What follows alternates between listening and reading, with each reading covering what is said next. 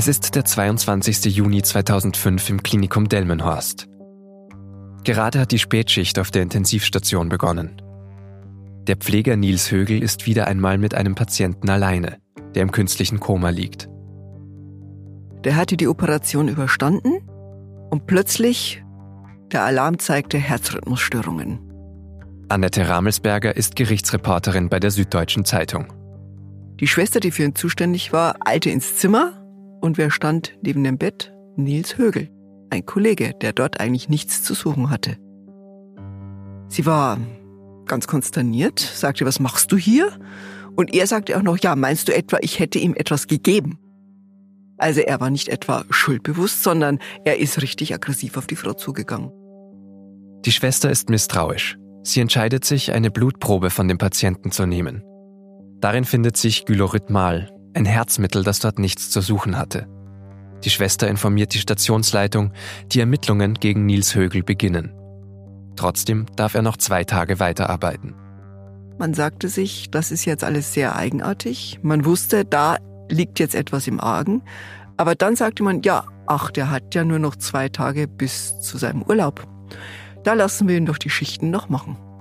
Und in diesen Schichten wurde auch wieder ein Mensch ermordet. Nils Högel wird verdächtigt, kann aber weiter töten.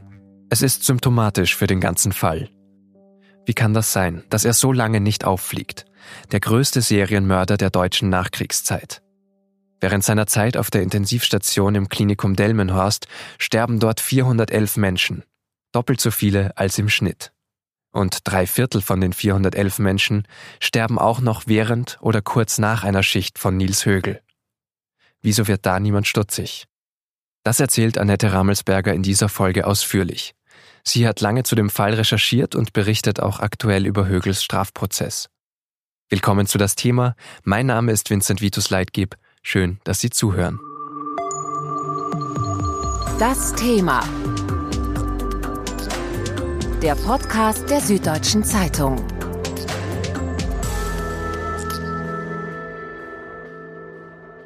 Högels Geschichte beginnt im Jahr 1997, als er sich dazu entschließt, eine Ausbildung zum Krankenpfleger zu machen. Nils Högel kam aus einer Familie, die sich dem Helfen gewidmet hat schon immer. Sein Vater war ein sehr anerkannter, sehr freundlicher Mann, sehr professionell, der arbeitete als Krankenpfleger und der Sohn trat in seine Fußstapfen. Wie sich später herausstellte, hat Nils Högel vor allem eines gewollt. Er wollte als toller Mensch dastehen, als großer Retter. Er hat selber einmal gesagt, er wollte auf einem Podest stehen. Und es gelang ihm ja auch. Er kam ja aus Wilhelmshaven die Ausbildung ging glatt, die Übernahme ging glatt. Und dann also verließ er Wilhelmshaven, heuerte in Oldenburg an und zwar gleich dort, wo es wirklich zur Sache ging. Also ein Leben am offenen Herzen in der Intensivstation der Kardiologie, wo es wirklich ganz schwierige Patientenfälle gibt, wo es ständig um Leben und Tod ging. Und am Anfang waren seine Kollegen und Kolleginnen vollkommen beeindruckt von diesem Mann, der so zupackend war, der sich immer die schwierigsten Fälle nahm, der nie sich verdrückt hat, sondern immer sagte, ich bin hier, ich helfe. Und was er eben ganz besonders gut konnte, war Reanimation. Manchmal reanimierte er so, dass sie ihn sagten, unser Rettungsrambo, weil er sich immer vordrängte. Einmal sagte er sogar zu einem Praktikanten, guck mal zu, wie ich jetzt reanimiere. Und einmal da hatten manche schon ein schlechtes Gefühl, lief er auf den Gang hinaus, sagte zu zwei Lernschwestern, kommt rein, ich zeige euch jetzt mal, wie reanimiert wird. Und erst dann begann er mit der Reanimation. Also er hat sehr schnell auf dieser Intensivstation gelernt, dass er mit diesen Fähigkeiten sehr schnell Anerkennung bekommt. Er fand, dass die Leute in der Intensivstation, vor denen er großen Respekt hatte, dass die so ein elitärer Club waren, so eine verschworene Gemeinschaft, wo er sich erst gar nicht zugehörig fühlte. Und er wollte dazugehören. Und deshalb tat er das, was er gut konnte, reanimieren. Aber das eben immer mehr, immer stärker. Und später half er dann nach. Und er war dann anerkannt. Ja, er gehörte dazu. Aber der Arbeitsdruck war einfach auch sehr hoch. Der Arbeitsdruck war groß, der Zeitdruck war groß, auch der Druck, wichtige Entscheidungen zu treffen. Also es ging eben ständig um Leben und Tod. Und es war weniger Pflege, also nicht mehr das, was er eigentlich gelernt hatte, sondern es ging nur noch um Retten und nicht mehr um alles das, was Pflege auch ausmacht. er war eigentlich nur noch so in dieser Maschinenmedizin drin. Wie hat er denn die Menschen ermordet? Vielleicht können Sie das noch einmal beschreiben. Nils Hügel ging auf verschiedene Art und Weise vor. Am Anfang in Oldenburg gab er ihnen vor allem Kalium. Später dann das Herzmittel Gyloritmal, das sofort zu schweren Herzrhythmusstörungen führt, wo das Herz dann aussetzt und man sofort wiederbeleben muss.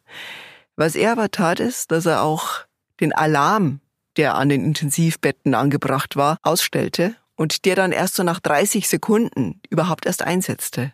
Also er brachte die Menschen ganz vorsätzlich in einen lebensbedrohlichen, ja tödlichen Zustand und holte sie dann erst wieder zurück ins Leben. Das Schwierige ist, Gylorhythmal kann man nachweisen, Kalium aber nicht.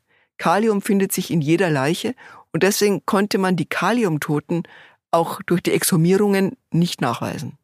Wusste er das?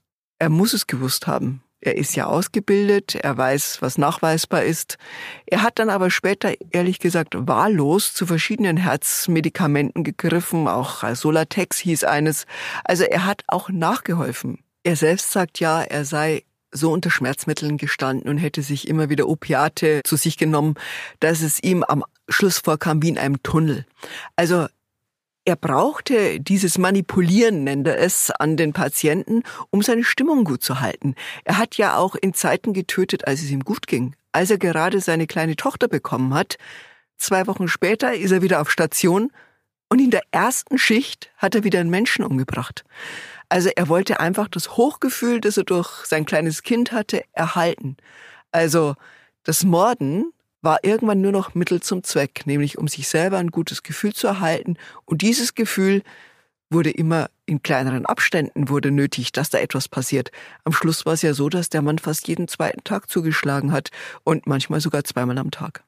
Es gibt ja auch Berichte, wo drinnen steht zum Beispiel, er habe die Namen des Patienten verglichen mit dem Namen einer Schwester, hat dann nachgefragt, ob da ein Verwandtschaftsverhältnis besteht, weil dann wäre das natürlich tabu gewesen, da jetzt vorzugehen. Das klingt ja alles nach einem eigenen Konzept. Oder er hatte irgendwie seine Regeln, nach denen er es gemacht hat oder nicht gemacht hat. Oder ist das alles nur eine Show dann vor Gericht? Der Richter fragt ja unentwegt, ich will verstehen, warum Sie das gemacht haben, Herr Högel. Und er sagt ihm auch immer wieder, sagen Sie mir die Wahrheit. Denn er kennt ihn jetzt schon aus mittlerweile drei Prozessen. Also das ist ja jetzt eine lange Abfolge von Prozessen, wo ihm immer mehr nachgewiesen wird. Und der Richter sagt dann, ja, aber im letzten Prozess haben Sie gesagt, es gibt überhaupt keine Tote in Oldenburg. Und jetzt haben wir hier aber 35 nachgewiesene Tötungen. Wie passt denn das zusammen? dann weiß Nils Högel keine wirkliche Antwort. Es ist so schwierig, weil er sagt einerseits, er legt es alles auf den Tisch und gleichzeitig ertappt man ihn immer wieder beim Lügen. Er sagte ja auch, er hätte immer nur Menschen in diesen lebensbedrohlichen Zustand gebracht, wenn sie im Koma lagen oder in tiefer Bewusstlosigkeit. Mittlerweile stimmt auch das nicht mehr. Man hat ihm nachgewiesen, dass Familienväter gerade noch mit ihrer Familie telefoniert hatten. Kurze Zeit später waren sie tot. Dass manche noch Besuch hatten. In der Nacht darauf sind sie gestorben. Das waren keine Menschen, die im Koma lagen. Das waren zum Teil Menschen wie die Mutter von Katrin Lohmann, die das alles angeschoben hat. Die war erst 60, die hatte sich gut erholt. Die hatte sich gefreut, dass sie am nächsten Tag Besuch von ihren Verwandten und Freunden bekommt. Die war total wach. Die Tochter hatte sich am Nachmittag von ihr verabschiedet und in der Nacht kam ein Anruf von Nils Högel, der ihr sagte, ihre Mutter ist plötzlich gestorben.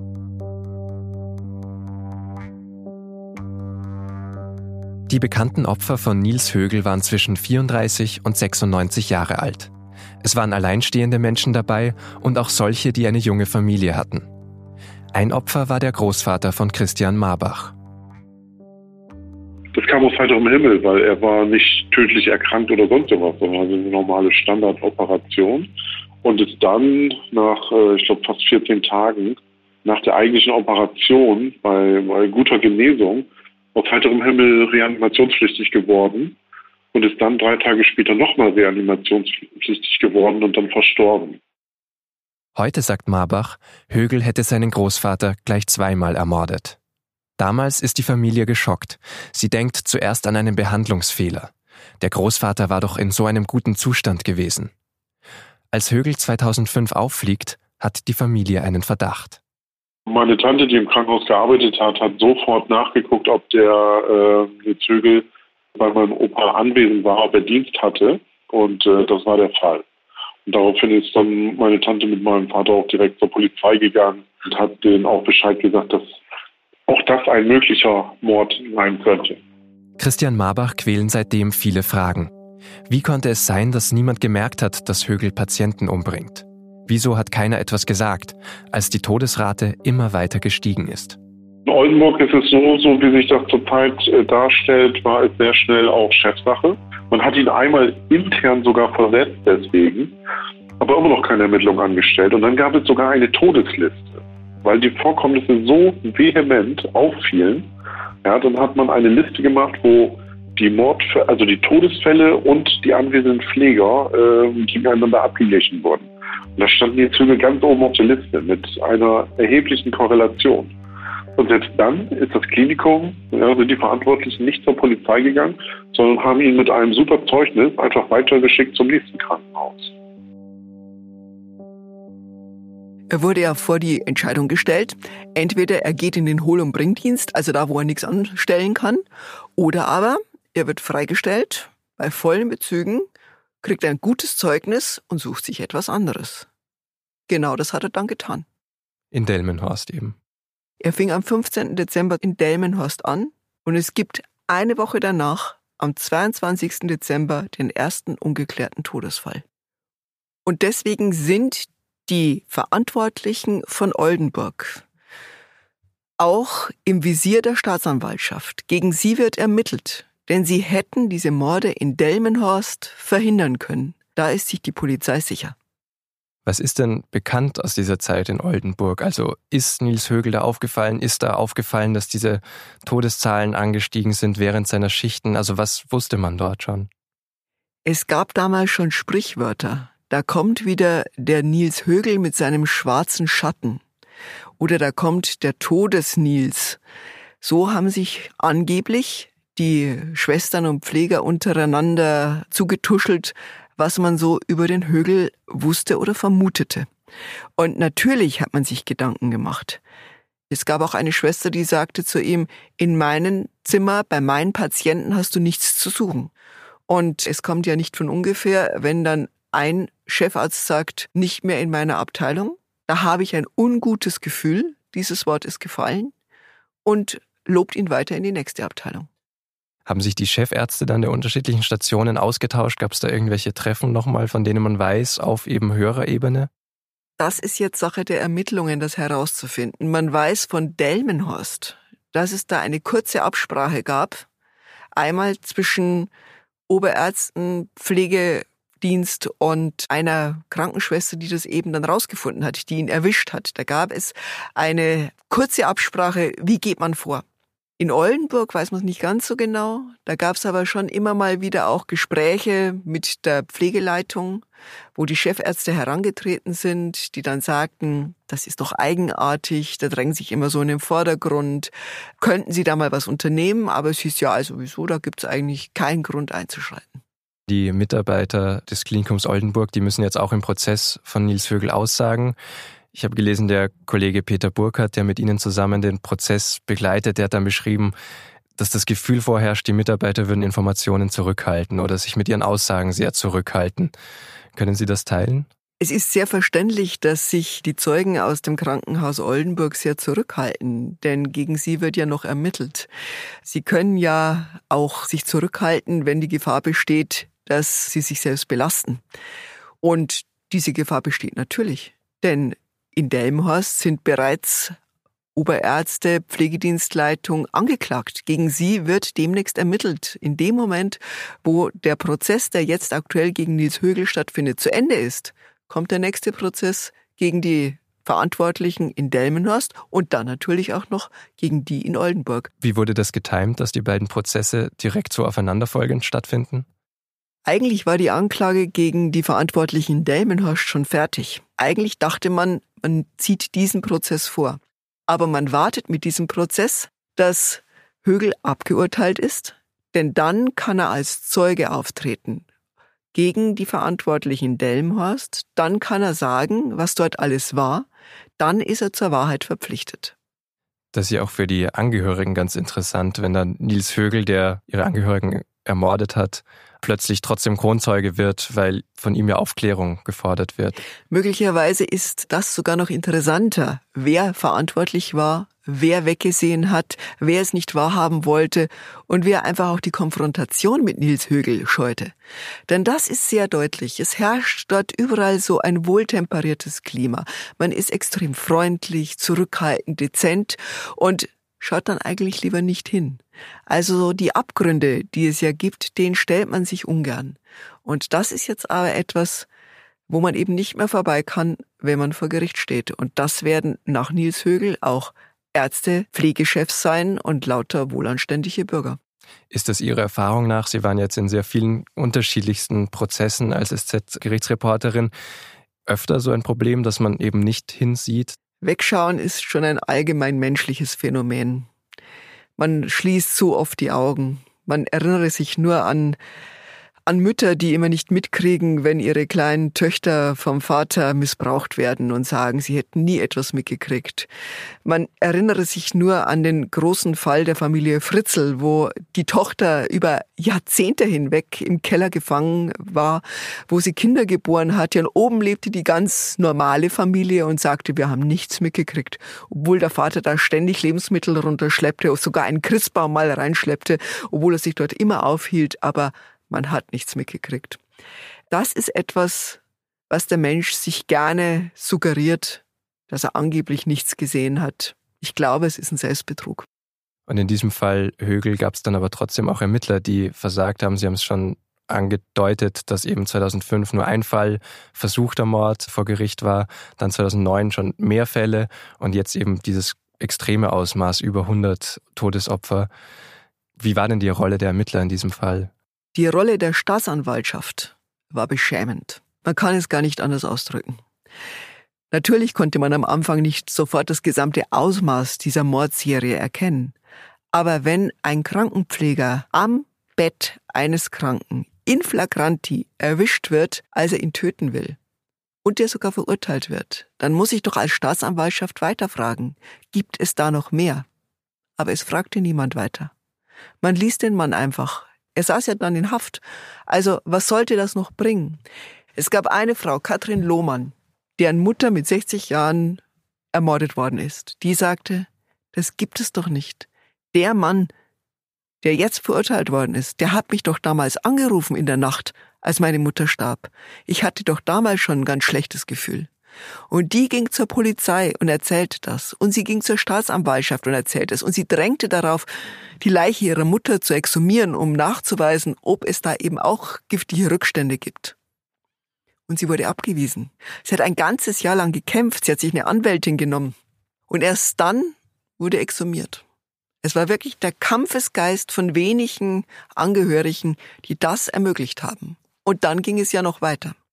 Als das dann schon mal klar wurde, haben sich auch noch zwei Häftlinge, Zellengenossen von Nils Högel gemeldet und sagten, der hat uns gesagt, dass er bei 50 aufgehört hat zu zählen. Die JVA hat es dann ganz ordnungsgemäß auch der Staatsanwaltschaft Oldenburg mitgeteilt. Der Staatsanwalt hat sich zwei Monate Zeit genommen, bevor er da überhaupt erschien. Er hat dann mit denen geredet. Er hat sich weitere zwei Monate Zeit genommen, um das überhaupt in die Akte zu schreiben.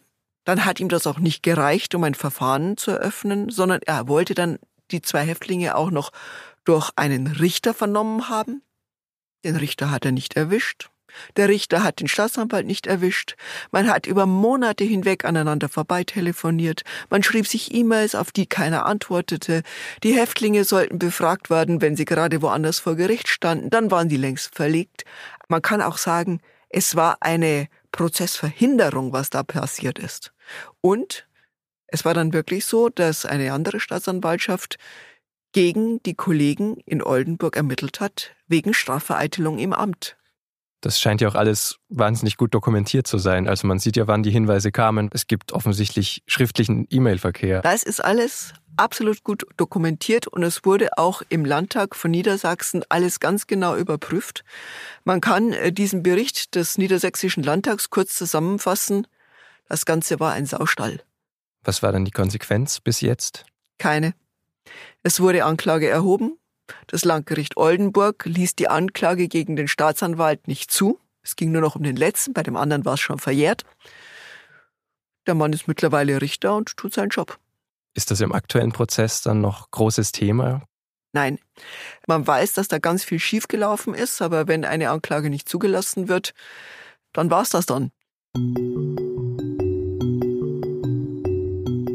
Der aktuelle Gerichtsprozess gegen Nils Högel hat am 30. Oktober 2018 begonnen. 126 Nebenkläger werden am Landgericht Oldenburg durch 17 Anwälte vertreten. Christian Marbach, dessen Großvater von Högel ermordet wurde, spricht öffentlich für viele der Nebenkläger. Das ist emotionale Achterbahnfahrt. Auf der einen Seite sind alle froh gewesen, dass es diesen Prozess jetzt überhaupt gibt. Das war ja keine Selbstverständlichkeit leider. Auf der anderen Seite sitzt man dort das erste Mal dem Mörder seines Familienmitgliedes gegenüber. Das ist eine extrem belastende Situation, in einem Raum mit so einem Menschen zu sein. Es ist der größte Prozess, den es in der Bundesrepublik je gegeben hat. Es geht um die Mordserie mit den meisten Opfern. Alleine durch diese Dimension ist das öffentliche Interesse riesig, sagt Gerichtssprecherin Melanie Bitter. Und dann kommt noch hinzu, dass es so eine jedermann kann Opfer sein Tat ist. In vielen unserer Delikten geht es um Taten, wo Opfer Menschen sind, die vorher intensivere Kontakte mit dem Täter hatten, gerade auch bei Tötungsdelikten. Und ähm, hier handelt es sich um Taten, wo jeder, der ins Krankenhaus kommen kann, und das kann jedem passieren, das ist auch jedem klar, äh, ein Opfer hätte werden können. Und das in einer Situation äh, des ausgeliefert sein. Weil das Gerichtsgebäude in Oldenburg zu klein ist, wird der Fall Högel in der 700 Quadratmeter großen Weser-Ems-Halle verhandelt. Für jeden Verhandlungstag werden Akten, Gesetzbücher und Laptops durch Oldenburg gefahren. In der Halle werden 350 Stühle aufgebaut. Die Nebenkläger werden elektronisch registriert, damit nicht jeder zu Beginn der Sitzung namentlich aufgerufen werden muss. Die Nebenkläger haben außerdem einen eigenen Eingang, der etwas abgeschirmt ist. Sie haben einen eigenen Rückzugsraum, falls sie den Prozess kurz verlassen müssen. Betreuer von sozialen Organisationen helfen ihnen dort bei emotionaler Belastung. Auch in der Prozessführung werden die Angehörigen der Opfer besonders beachtet. Das ist vor allem deshalb möglich, weil Nils Högel schon 2015 zu einer lebenslangen Freiheitsstrafe verurteilt wurde. Es geht nicht mehr um eine höhere Strafe, die kann es gar nicht geben. Es geht nur noch um Aufklärung für die Angehörigen. Strafprozess ist ja sehr angeklagtenzentriert und ähm, konzentriert sich sehr, sehr wenig auf das Opfer üblicherweise. Und das äh, verschiebt sich so ein bisschen in diesem Verfahren. Und das merkt man auch an dem Verhandlungsstil des Vorsitzenden, der immer wieder auch mal auf die Nebenkläger eingeht oder sie anspricht ähm, oder auch ähm, bestimmte Verfahrensschritte erläutert. Das ist ein Vorgehen, was eher unüblich ist und in üblichen Strafprozessen nicht zu beobachten.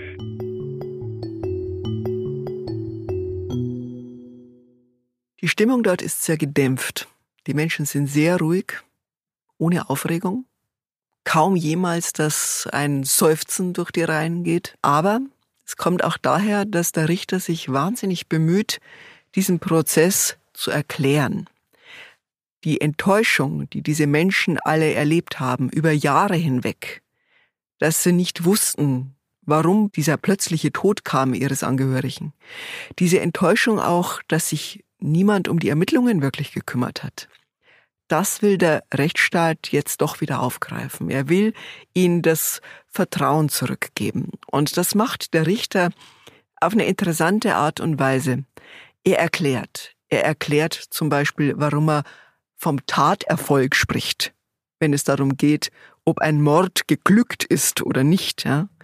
Er sagt, dass das nichts Zynisches ist, sondern dass das eben der, der Begriff ist, den man als Jurist dafür nimmt, der Taterfolg.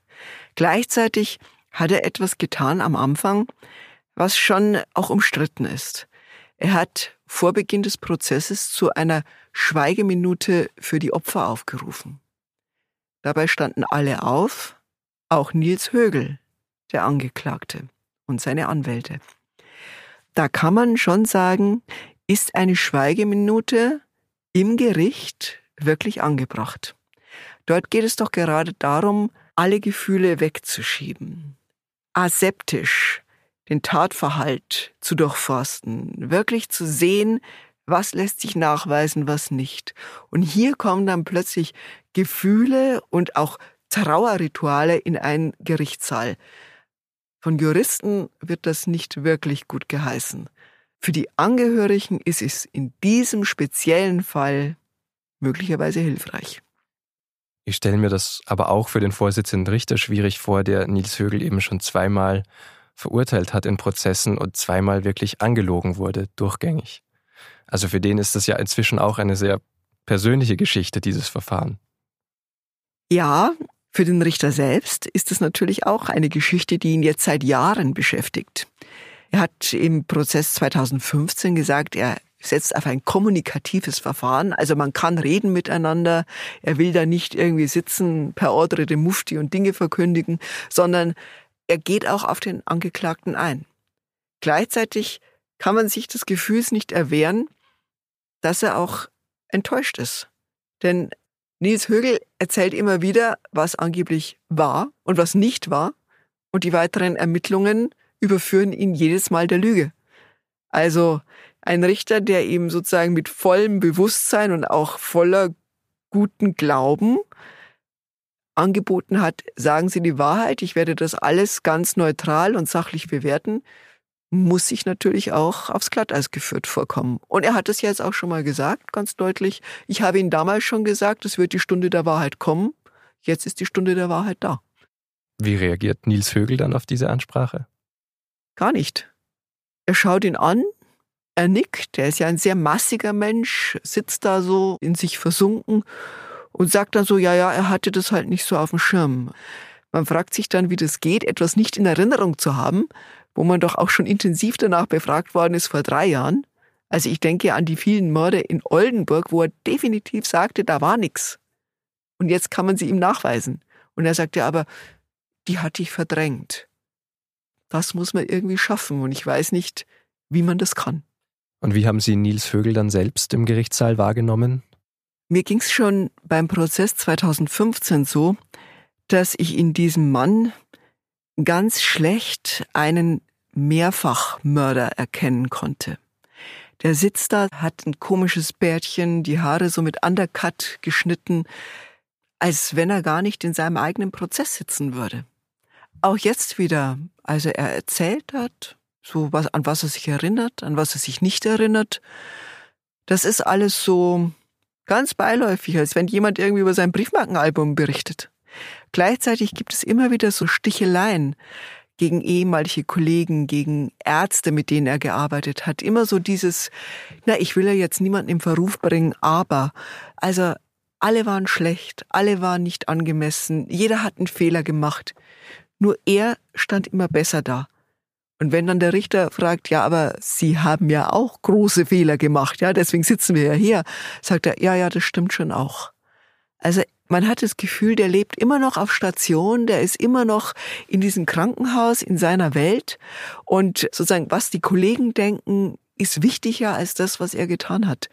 Also als wenn er nicht verstehen würde, dass er der größte Serienmörder der deutschen Nachkriegsgeschichte ist. Es gibt ja sogar die besondere Situation, dass Nils Högel Akten mit ins Gefängnis bekommt, damit er sich besser vorbereiten kann. Das zeigt, dass dieser Prozess wirklich nur noch für die Angehörigen geführt wird. Denn man erwartet ja, dass Högel ihnen zumindest die Gewissheit gibt, war das jetzt ein Mord an meinem Vater, meiner Mutter oder war es ein natürlicher Tod? Und deswegen gibt man ihm Akten auf dem Laptop mit in die Zelle, damit er sich dort durchforstet und sich möglicherweise erinnert. Denn er sagt ja selbst, er kann sich nicht an diese vielen Morde erinnern. Und jetzt tritt diese geradezu irreale Situation ein, dass die Angehörigen darauf hoffen, dass der Mörder sich erinnern kann, weil es ist ja noch viel schlimmer, wenn er sich nicht erinnern kann.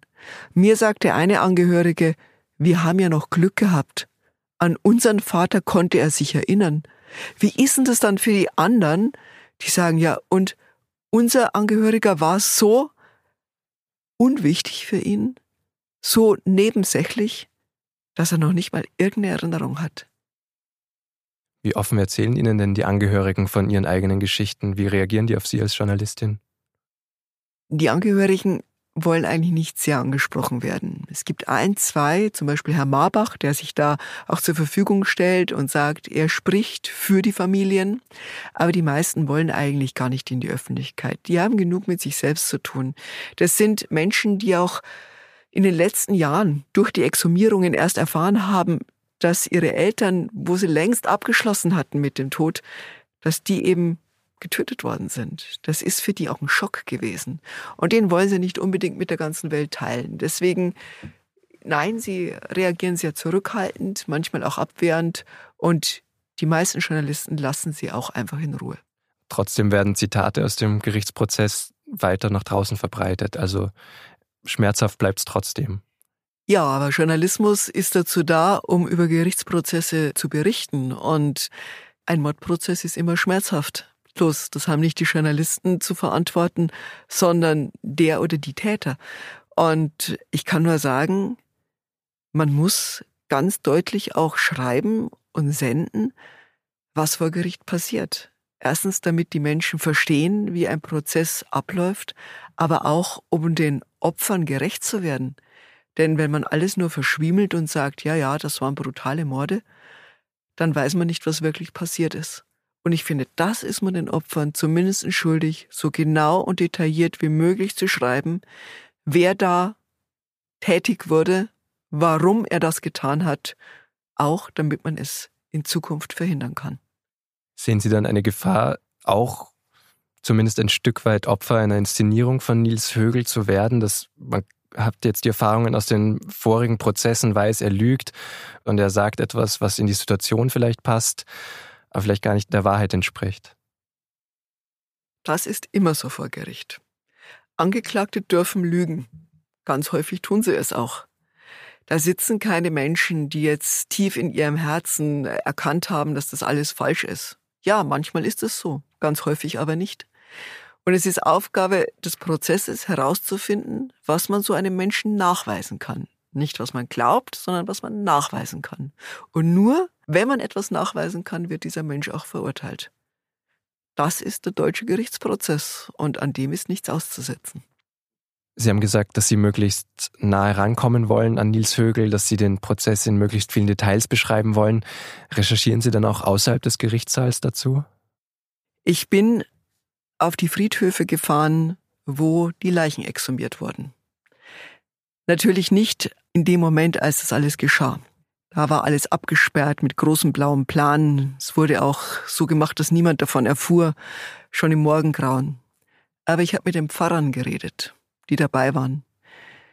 Gerade am Rande von Delmenhorst, ein ganz kleiner Friedhof, ganz nah am Deich. Wunderschön, ganz idyllisch.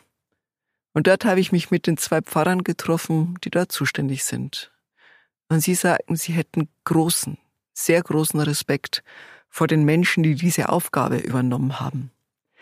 Denn wenn so eine Leiche zehn, dreizehn Jahre begraben liegt, dann ist manchmal nicht mehr sehr viel übrig. Vielleicht nur noch das Sonntagskleid, das alles zusammenhält, oder der Festtagsanzug, in dem die Menschen begraben sind. Und dann die nötige Würde zu finden, um diese Menschen herauszuholen aus ihrem Grab und ihn dann im Gerichtsmedizinischen Institut auch Proben zu entnehmen, um zu klären, ob sie ermordet wurden oder nicht. Das braucht sehr viel menschliche Erfahrung und auch eine große Reife. Sie sagten, da wurde kein einziger zynischer Witz gemacht. Da war es sehr ernst. In der Früh hat man sich noch zu einem kleinen Gottesdienst, einer kurzen Andacht getroffen um sich gegenseitig auch die Stärke zu geben, das durchzuhalten. Und der Pfarrer hat dann, als die Leichen zurückkamen und wieder ins Grab gelegt wurden, die Totenglocke geläutet, damit sie jetzt endlich ihre wirkliche Ruhe haben. Der Zeitplan des Prozesses ist ja jetzt auch relativ strikt. Im Sommer soll es schon ein Urteil geben. Rechnen Sie auch damit? Sommer ist sehr wahrscheinlich, wenn nicht noch etwas Erstaunliches passiert. Aber damit ist nicht zu rechnen. Nils Högel versucht, seine Erinnerung zu durchforsten. Es kommen Krankenpfleger, es kommen Krankenschwestern, es kommen natürlich auch noch Gutachter. Ganz viel wird aber auch im Selbstleseverfahren erledigt. Das heißt, ganz viele Akten, viele Gutachten müssen die Prozessangehörigen sozusagen in ihrer Freizeit lesen. Nein, es ist ein durchaus schlanker Prozess und er könnte im Sommer zu Ende gehen.